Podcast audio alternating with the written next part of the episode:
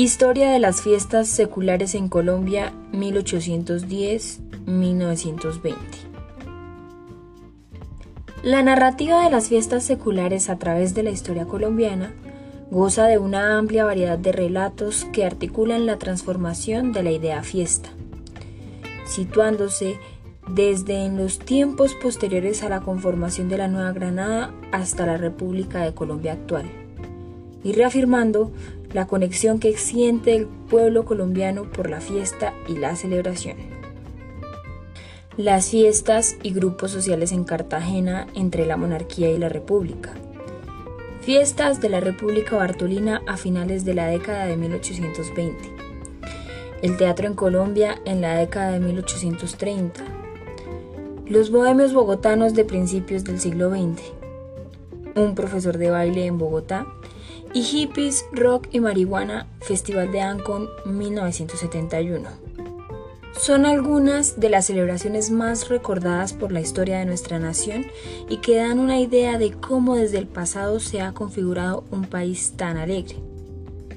Por lo tanto, en este corto video se desarrollará un breve recuento de las fiestas mayormente conocidas en el territorio colombiano del pasado y que aún hoy es estudiada por muchos. De modo que usted, amable telespectador, comprenda la importancia de las mismas como pilares en la construcción de la sociedad colombiana y entienda, históricamente, de dónde es que nace ese gusto por la fiesta y por qué se identifica con ella. Bienvenidos. Cartagena entre la monarquía y la república. Iniciamos con la rememoración de la forma como se celebraban algunas fiestas en la Cartagena después de la Revolución. La celebración del 2 de febrero de la Virgen de la Candelaria en el Cerro de la Popa reunía a un amplio grupo de participantes costeños de diferentes clases sociales para un encuentro de júbilo y gozo. Como es bien sabido, en uno de los puntos más altos de la ciudad, conocido como el Cerro de la Popa, se celebraban estas reuniones que constaban de una serie de eventos tales como juegos y bailes. Y sus participantes no dudaban en escatimar un solo gasto para la realización de tal evento, así costará fuertes jornadas de trabajo y el alimento de uno que otro día. La variedad de clases sociales que se divisaba en la joven Nueva Granada a principios de la década de la República dejaban mucho que intuir pues la clase y la aristocracia no eran conceptos ajenos en un muy movido siglo XIX. Los estudiantes de la República Veinteañera. Del mismo modo, y continuando con nuestro recorrido cronológico festivo, el inicio de la República trajo consigo actividades recreativas desarrolladas por estudiantes bogotanos durante los diciembres, aguinaldos y pascuas de cada año que no eran secreto en las calles de la ciudad capitalina. A manera de burla, los miembros del Colegio del Rosario instauraban en su celebración las pautas para la formación de una república puesta a funcionar.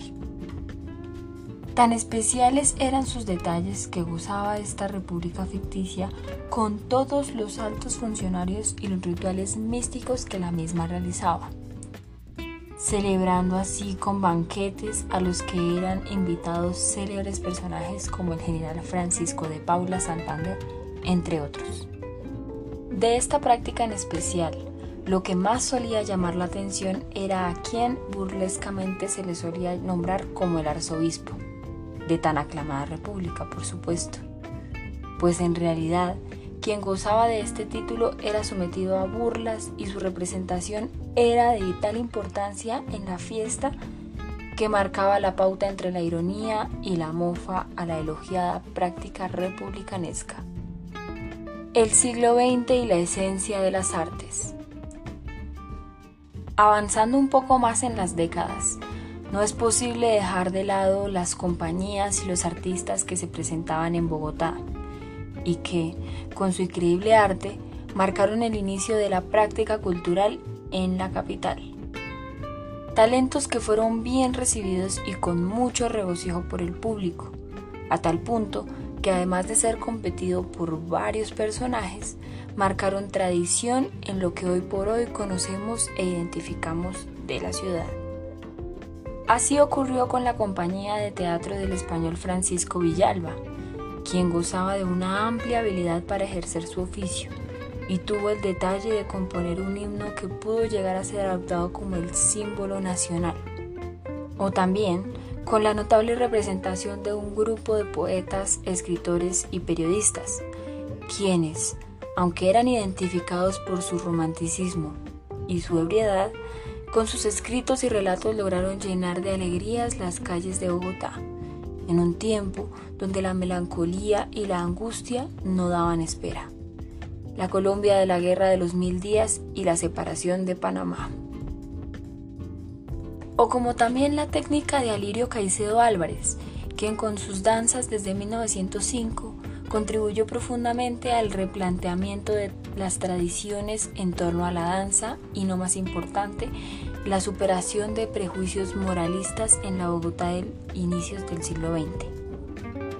Esa Bogotá que creía que los saltos y las piruetas de la danza obedecían a prácticas pecaminosas y desvirtuosas.